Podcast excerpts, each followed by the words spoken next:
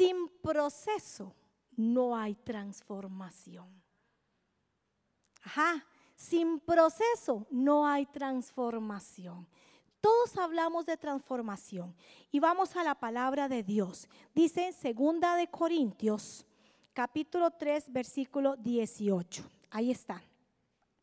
Dice, por tanto, nosotros mirando a cara descubierta, como en un espejo, la gloria del Señor, somos transformados de gloria en gloria, en la misma imagen como por el Espíritu del Señor. ¿Sabe que la palabra transformarse en el diccionario dice que significa cambiar algo o alguien de un modo a otro, o de un aspecto a otro, o de una forma a otra? Eso dice el diccionario. Y la palabra metamorfosis viene de la palabra griega metamorfo, que significa cambio de forma. Entonces quiere decir que una transformación es cuando algo va a cambiar de forma, cuando algo va a cambiar de aspecto, cuando va a ser transformado. Y precisamente de eso es que nosotros venimos hoy a hablarles a ustedes. Yo digo nosotros, porque el Espíritu Santo es quien está conmigo. Yo no vine sola. Amén. Así es que venimos a hablarles acerca de esa transformación. Cuando ustedes piensan en metamorfosis, lo primero que se les viene a la mente es mariposa, ¿cierto? Mariposa. Pero es que la mariposa no siempre fue mariposa. ¿Qué fue primero la mariposa? Un gusano, una oruga, ¿verdad? Fue pupa, fue capullo, fue crisálida. Pero nosotros pensamos en mariposa cuando pensamos en una metamorfosis. Y es que en la transformación hay un proceso. La transformación no se da de inmediato. La transformación tiene que sufrir un proceso. Y sabe, el plan de Dios para su vida y para la mía es que nosotros seamos transformados en nuevas personas. Que seamos cambiados conforme a la voluntad de Él. Porque Dios no quiere que usted se quede en una misma etapa. Imagínese quedándose usted solamente en una etapa de su vida y no avanzar. No, Dios quiere que usted avance al nivel de gloria que Él lo quiere y la quiere llevar a través del Espíritu Santo. Entonces, ¿qué es lo que Dios quiere hacer en nuestras vidas? Dios quiere cambiar tus finanzas de ruina a prosperidad. Dios quiere cambiar tus enfermedades a sanidad. Dios quiere cambiar la mentalidad del pobrecito yo, pobrecita yo, por un hombre y una mujer triunfadora. Ya tenemos que dejar esos argumentos viejos y permitir que esa metamorfosis sea la que transforme nuestras vidas y nos lleve al nivel donde Dios nos quiere posicionar. Yo no sé su pasado. Es más, no sé cómo vivió usted el año pasado porque, como decía mi abuela, cada cabeza es un mundo. Lo que yo sí le puedo asegurar es que usted no es materia terminada. Escúcheme bien, usted no es materia terminada, usted es materia en proceso. Ajá, usted es un agente de cambio.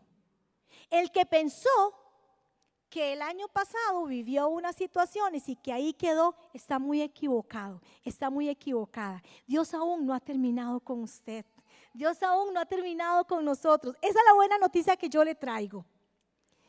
No sos materia terminada. Hay esperanza. Entonces, si sabemos que somos agentes de cambio, hay esperanza. ¿Por qué? Porque somos renovados cada día por el Espíritu Santo. Y dice, segunda de Corintios, en el capítulo 5 y el versículo 17, escuche. Esto significa que todo el que pertenece a Cristo se ha convertido en una persona nueva, amén.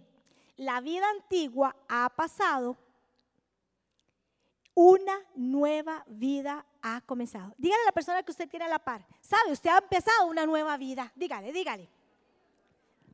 Dígale, dígale, Mau, dígale a, Florcita. No, no, no. Usted ha empezado una vida nueva, dígale. Usted ha empezado una vida nueva. Reinito, usted ha empezado una vida nueva. Martín, ¿verdad? Martín, usted, ah. Martín ha empezado una vida nueva. Empezamos una vida nueva. Dice la palabra de Dios, yo no lo estoy diciendo. Yo no lo estoy diciendo, lo dice Dios en su palabra. Y para ser transformados vamos a empezar. ¿Qué necesitamos para ser transformados? Ay, tenemos que romper con las memorias del pasado. ¿Cómo así, Jenita? Entonces yo me tengo que olvidar de todo lo que viví. Bueno, pues no olvidarse, pero sí romper. Es diferente. Usted tiene que romper con todo aquello que a usted le trajo angustia en el pasado, con todo aquello que a usted le amargó la vida con todas esas alianzas que usted hizo y que no le convenían. Usted tiene que romper con esas actitudes que a usted no lo dejaron avanzar. Con esa mentalidad de yo no puedo. Es que mi estima no es como muy buena, no estoy como muy centrada, muy centrado. Esas son las memorias con las que usted tiene que romper. Porque si usted quiere que suceda un cambio en su vida, no va a haber un cambio si usted no le permite a Dios desalojar esa parte para que Él venga a llenar lo que tenga que llenar. Solamente así hay transformación. La mariposa no se va a convertir encima del gusano. El gusano tiene que desaparecer. El gusano tiene que evolucionar. Y nosotros tenemos que evolucionar. No podemos estar recordando las memorias del pasado, aquello que nos dañó. Ay, ese desgraciado me hizo tanto daño. Ay, no, esa fue una desgraciada, me partió la vida. ¿Para qué? ¿Qué consigue usted con estar recordando y amargándose la vida o por situaciones que a usted le dolieron tanto que todavía mucha gente está lamiéndose las heridas? Ha llegado el momento de dejar el estado de gusano y volar. El gusano nunca va a volar. Él no nació para volar, pero la mariposa sí. Y si nosotros queremos ser transformados, tenemos que permitir que el Señor haga lo que tenga que hacer en nuestras vidas y podamos volar al nivel de gloria donde Él quiere que nosotros estemos. Y le voy a decir, y si usted quiere acordarse del pasado, porque usted es demasiado majadero y majadera, y usted quiere, no, yo, yo rotundamente me acuerdo del pasado, pues entonces yo le voy a dar un consejo. Si quiere acordarse del pasado, acuérdese para tomar agallas, darse cuenta de la casta que tiene como hijo de Dios y levantarse del polvo y de las cenizas. Solamente así recuerde el pasado, para no querer volver donde antes estuvo. Amén. Que dicha que está de acuerdo conmigo. Dice Isaías 53, capítulo 53, versículo 5. Pero él fue herido. ¿Quién fue herido? Cristo. Él fue herido por nuestras rebeliones, fue golpeado por nuestras maldades. Él sufrió en nuestro lugar y gracias a sus heridas que recibimos, recibimos paz, recibimos sanidad, libertad. Ajá. ¿Sabe? Muchas veces usted no cree en usted mismo, ni en lo que usted puede hacer. Y Jesús creyó en usted, Jesús creyó en mí cuando fue a la cruz del Calvario. Él supo que valía la pena morir por Flor, por Mauricio, por Katia, por Jenny, por eh, Magali me dijiste, por Magali, por Francisco, ¿verdad? Me dijo. Son las personas que nos visitan hoy por primera vez. Bueno, y la muchacha, que no tengo el nombre. Dios supo que valía la pena entregar a su único hijo en sacrificio por usted y por mí, porque es que usted no se la cree. ¿Por qué? Si ya Dios creyó en usted, si Jesús pagó el precio para que usted avanzara a otro nivel, y se posicionara como hija y como hijo de Dios a hacer las cosas diferentes. Deje de atormentarse con el pasado. Cambie la historia. Ciertamente usted no puede cambiar el pasado. Yo no puedo cambiar mi pasado. Yo tengo en mi pasado cosas horribles. Ajá. Ah, sí, horribles. Pero ¿para qué me voy a torturar con el pasado? Si sé que cuando vengo y vine al Señor, Dios hace nuevas las cosas. Nueva criatura somos. ¿Para qué atormentarnos con el pasado que usted no puede cambiar? Si usted puede empezar a escribir una nueva historia, una historia que usted empieza ahora en el presente y que va a definir y va a marcar su vida en el futuro. Oiga, y no solamente marca su vida, la historia que usted empieza hoy no marca solamente su vida, cambia la atmósfera en la que usted está y cambia la vida de las personas que a usted le rodean. Eso es lo mejor del cambio, eso es lo mejor de la transformación. ¿Qué más tenemos que romper? La inseguridad. Ay, el temor a entregarle al Señor el control de nuestras vidas. No es que a mí me da temor. ¿Sabe por qué muchas veces nos da temor entregarle al Señor el control en nuestras vidas? Porque nos hemos sentido muy a gusto con lo que teníamos. Hemos entrado en una zona de confort que nos da temor. Escuche bien. Dejar aquello que no nos bendice, que no nos edifica, pero que nos hemos acostumbrado a eso. Cuando yo llegué a los pies del Señor, no era la Santa Paloma, por supuesto. He experimentado en mi vida una metamorfosis y aún el Señor no ha terminado conmigo. Todavía hay mucho proceso. Y sé que el Señor me lleva de gloria en gloria como a usted. Pero cuando yo vengo a los pies del Señor, a mí me daba miedo entregarle el control de mi vida a Dios, porque yo estaba bien donde yo estaba. Me sentía bien con la gente que estaba. Creía que hablaba lo correcto, que hacía lo correcto. Y cuando yo vengo al Señor, me da temor. Vean qué sinvergüenzada. Me daba temor conocer más del Señor porque si yo conocía más del Señor, mis ojos se iban a abrir y yo tenía que dejar cosas que no quería dejar. ¿Se me está entendiendo? Yo tenía que dejar mi manera vieja de vivir, de pensar, de actuar y de hablar. Y yo sabía que conforme yo me iba metiendo en la palabra de Dios, conforme yo me iba congregando y yo me iba metiendo más y más y más y más y estaba permitiendo que Dios transformara mi vida, yo tenía que dejar cosas que posiblemente me había acostumbrado y las abrazaba. Y eran pecado. Y yo sabía. Pero como no conocía al Señor, me justificaba, llamando a lo malo bueno y a lo bueno malo. Y entonces yo dije, ay, carajo, es que si yo conozco de Dios, si Dios a mí me empieza a hablar y yo empiezo a darme cuenta de que eso que estoy haciendo a la larga no es tan bueno, que no soy tan bien portada como yo creo, entonces yo tengo que dejarlo. Ay, me va a doler, me va a costar. ¿A cuántos nos cuesta dejar cosas que creemos que son buenas? Pero es que eso es lo que Dios viene a transformar. Dios a usted no le viene a transformar la cara, la cara siempre va a ser la misma. Dios lo que viene a transformar es su interior. Porque cuando Dios trabaja en el interior nuestro, se evidencia, entonces su cara es transformada. Ajá, pero porque aquí adentro estuvo la transformación. Ya usted no va a andar comiendo cas ni limón ácido. No va a tener fruncido acá sino que usted ya va a tener un semblante diferente, va a dejar toda la amargura, va a dejar la tristeza, ya no se va a sentir solo, ya no se va a sentir sola, porque ahora usted se va a dar cuenta que quien gobierna su vida es Jesucristo. Amén. Pero nos da miedo, no seamos tan sinvergüenzas.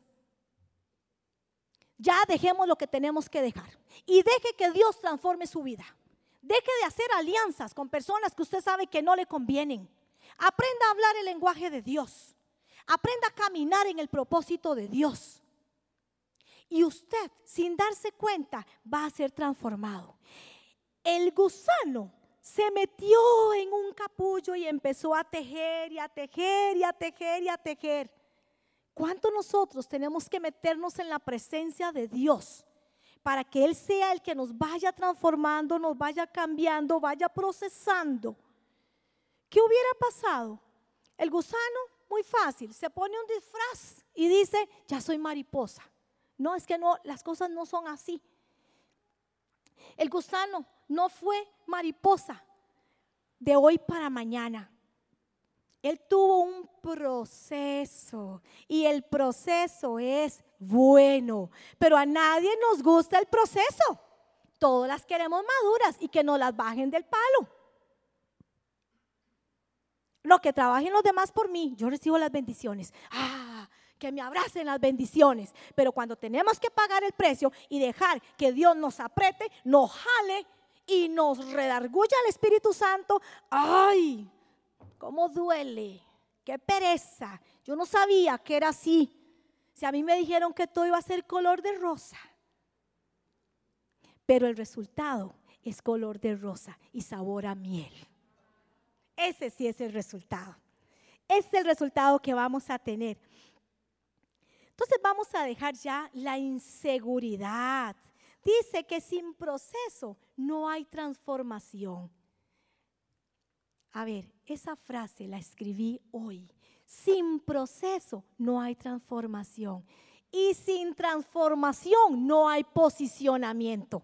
Otra vez, sin proceso no hay transformación. Y sin transformación no hay posicionamiento. Somos procesados, luego transformados y luego colocados en la posición que Dios quiere que nosotros estemos hombres y mujeres levantados a la altura que Dios quiere que nosotros tengamos.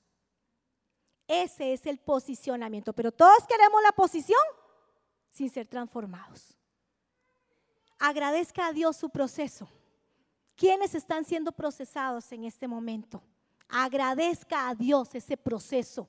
Agradezca a Dios eso que le dolió el año pasado, porque esa es la fuerza que le ha ayudado a usted a levantarse agradezca. No siempre el dolor es malo. No siempre las dificultades son tan terribles. Aprenda a ver en cada dificultad y en cada dolor esa fuerza que le va a dar a usted para levantarse y ser una mejor persona. Amén. Vamos a Ezequiel. Solo antes de ir al, libro de Ezequiel, quiero decirle algo. Todos queremos ser transformados, pero el tiempo de transformación usted lo decide. Puede ser que algunos sean más dóciles que otros en el proceso de transformación. Yo no sé cuánto quiere durar usted siendo transformado. Yo no sé cuánto tiempo quiere durar usted siendo una oruga. Eso lo decide usted. Y vamos a la palabra. Dice Ezequiel 36, 26. Yo les daré nueva vida. Haré que cambien su manera de pensar. Y esta parte me encanta, me encanta, la saboreo, la disfruto. Dice, entonces dejarán de ser tercos como la mula, dice mi mamá. Eso no lo dice ahí, eso lo estoy agregando yo, según la versión de Dorita y dejarán de ser tercos y testarudos, pues yo haré que sean leales y obedientes. ¿Qué tercos que somos? Yo no sé usted, pero yo fui bien terca y no es que he dejado de ser terca, todavía soy un poco terca y testaruda, pero ya menos, ya menos. Ya, ya entendí, ya entendí. A veces somos tan tercos, somos tan testarudos, amén, ¿Quién dice amén? Qué dicha, yo pensé que solo la pecadora era yo. Gracias, Señor, porque estoy en medio de pecadores. Somos tan tercos y tan testarudos que seguimos pensando lo que a nosotros se nos ocurre pensar sin tomar en cuenta que nuestros pensamientos tienen que ir cautivos a la obediencia de Cristo nos engañan nuestras emociones. Por eso tenemos que ser dóciles y dejar que el Espíritu Santo sea el que maneje nuestras emociones. ¿Sabe? Las emociones son como esos carritos chocones. Y usted no sabe nada de manejo. pero usted se monta en el carro. Y a usted no le importa cuántas veces choque, qué rico, y entre más choque, mejor. Tercos y testarudos. Pero cuando usted entiende que sus emociones tienen que ser controladas por Dios, entonces usted va a llegar a poner en ese lugar al piloto correcto, que es Jesucristo, que va a manejar su vida y que usted posiblemente no es que no vaya a chocar, pero tiene alguien que va con usted y que le va a proteger. No va a estar solo y no va a estar sola. Las emociones. Cuidemos la manera de hablar. ¿Cómo es posible que usted, restaurado, hijo de Dios, redimido, empiece a hablar como todo el mundo habla afuera? ¿Por qué no cambiar la forma usted más bien de los demás, como dice la palabra? conviértanse ellos. ¿Sabe qué? Cuando yo vine al Señor, esa fue la primera palabra. Dios sabía lo terca que yo era. Uy, lo testaruda. ¿Cómo le costé? Y Él me dio esa palabra. Ese fue el versículo que Él, él mismo me dio. Conviértanse ellos a usted y usted no se convierte. Yo, yo me imaginaba al Señor, vea mamita, vea, pon atención. Usted tiene que, ellos se tienen que convertir a usted cuando usted esté en Cristo, Jenny. Usted no se convierta a ellos porque ya él sabía con quién estaba tratando, ya él sabía. Y él sabe en forma personal cómo tratar con usted, porque las batallas que usted libra son diferentes a las de la persona que está a la par suya. Pero Dios sabe cuáles son sus batallas. Dios sabe cuáles son sus debilidades y cuáles son sus fortalezas. Él las conoce. ¿Cómo que andamos por la vida hablando? Ay, es que qué buena vibra. Me encanta estar a la gente con esas buenas vibras. ¿Qué vibras? Ni qué ocho cuartos. Ay, el karma. ¿Te pasó eso? Es el karma. El karma. O sea, ahora la vibra, el karma. En la vida pasada seguro que fui tal cosa. Es la reencarnación. ¿Qué karma? ¿Qué vibra? qué reencarnación. Si lo que los hijos de Dios tenemos es el poder de Dios sobre nuestras vidas y el fuego del Espíritu Santo quemando hasta los tuétanos. Esa es lo que hay que hablar. Palabra de Dios. Es el poder de Dios. Es la atmósfera que cambia. Aprendamos a hablar el lenguaje de Dios. No nos acostumbremos a todo lo que se dice afuera. Porque nosotros sabemos quién es el que maneja nuestra vida quién es el que nos levanta, el que nos instruye. Y ese es el Espíritu Santo. Nada más, el Espíritu de Dios. Dice Colosenses capítulo 3, versículo 5. Por eso, den muerte a todos sus malos deseos. ¿Qué dice? Que los matemos. Aquí es el único momento en que se vale matar. Es el único momento que se vale matar. Dice, Den muerte a todos sus malos deseos. No tengan relaciones sexuales prohibidas. No sean indecentes. Dominen sus malos deseos y no busquen amontonar dinero, pues es lo mismo que adorar a dioses falsos. ¿Sabe que en ese proceso de transformación el enemigo a usted le susurra al oído que no vale la pena cambiar? ¿No vale la pena ser diferente? ¿No vale la pena la familia no agradecida. No vale la pena la pareja. No vale la pena que usted siga siendo así, mamita siga siendo así, papito, no vale la pena. El enemigo le susurra a usted, inclusive le ha susurrado a muchos que no vale la pena vivir. Por eso muchos se han terminado quitando la vida. Porque eso es lo que va a susurrar. ¿Sabe por qué? Porque Él siempre le va a recordar el doloroso pasado a usted. ¿O a usted no les ha pasado eso? que usted ya está en Cristo y viene el enemigo a recordarle su pasado y vuelve a abrir la herida que quizá todavía no se ha cerrado en usted y viene a reclamarle y viene a reprocharle y viene a condenarlo. Porque sabe, Dios no te condena. Dios nunca te va a condenar. Dios nunca te va a recordar el pasado para maltratarte. Te va a recordar el pasado para que vos des testimonio de qué eras antes y ahora quién sos en Cristo Jesús. Así es que, para ir cerrando esto, vamos a determinar y vamos a agradecer el proceso de Dios en nuestras vidas. Yo quiero que usted levante su mano y diga, Señor, yo te agradezco mi proceso. Vamos, dígalo sin miedo. Yo te agradezco mi proceso. Y mientras me procesas, yo te adoraré. Yo te alabaré. Y tendré gratitud de lo que estás haciendo y de la transformación que harás en mi vida. ¿Sabe? Tenemos que agradecer la manera en que Dios nos procesa. Porque cuando Dios termina ese proceso en esa etapa, usted es mejor mujer, usted es mejor madre, usted es mejor padre, usted es mejor esposo, mejor compañero, mejor tío, mejor hermano, mejor hijo, mejor hija. Usted es una nueva versión de usted cuando usted es procesado, cuando usted es procesada. Para que Abraham fuera amigo de Dios, pasó un proceso y tuvo que ser transformado. ¿Sí? Para que José llegara a ser el segundo gobernador en Egipto, ah, tuvo su proceso y fue transformado por el Espíritu Santo. ¿Qué proceso es el que Dios tiene que trabajar en usted? Usted lo sabe, usted lo sabe. ¿Qué es lo que Dios tiene que procesar? Tiene que cambiar, tiene que quitar, tiene que agregar. Usted lo sabe. Y si usted no lo sabe, hoy es el momento de decirle al Señor que traiga revelación a su vida.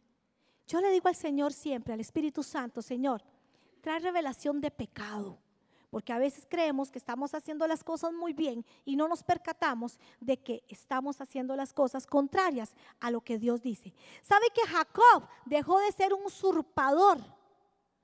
Y Dios le cambió su nombre, pero después de que fue procesado, después de que fue transformado. ¿Cómo Dios te cambia el nombre? Hoy es el día en que vas a dejar de ser lo que eras y hoy el Señor quiere cambiarte el nombre. Así es que agradezca al Señor todo lo que Él ha hecho, todo lo que está haciendo y todo lo que Él hará. Y no piense usted que Dios no le va a transformar, no piense usted que no vale la pena. Tenemos como ejemplo a Saulo, el perseguidor de la iglesia. ¿Quién era Saulo?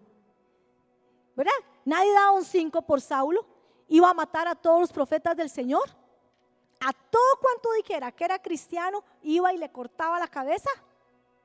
Pero el Señor lo procesó, lo dejó ciego. ¿Sabe? Eso hizo con Saulo. Lo dejó ciego porque necesitaba que Saulo dejara de ver con sus ojos físicos para que aprendiera a ver con sus ojos espirituales. Ajá. Y después, ¿quién fue? Saulo. Le cambió el nombre por Pablo fue un predicador, fue un pastor y fue apóstol en la iglesia del Señor.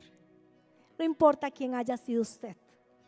No importa qué pasó usted en el pasado, el año pasado, ayer, no importa. Lo verdaderamente importante en esta noche es la transformación que Dios está haciendo en su vida y la posición a la que Dios te quiere llevar. Cierre sus ojitos y vamos a decirle al Señor, revélame Señor, dígale con esa humildad que a usted le caracteriza cuando usted tiene quebrantado su corazón. Dígale, revélame Señor, ¿qué hay en mí? Como le dijo el salmista, ¿qué hay en mí si hay camino de perversidad? Revélame Señor y limpia mi corazón. Limpia mi corazón, Señor, y crea un espíritu recto dentro de mí. Dígale, Señor, no entendí mi proceso, solo me quejaba, solo lloraba, solo me preguntaba por qué. Pero ayúdame a entender que este proceso trae en mi transformación que este proceso me va a posicionar a un nuevo nivel de gloria, a un lugar donde tú quieres que yo esté, un lugar de adoración y de exaltación a tu nombre, un lugar de compromiso, Señor. Ya no quiero ser solamente creyente, ya no quiero ser solamente un miembro que se congrega de vez en cuando. Yo quiero ser esa mujer, ese hombre con compromiso, Señor. Que te sirva, porque hemos nacido para adorarte. Hemos nacido para servirte.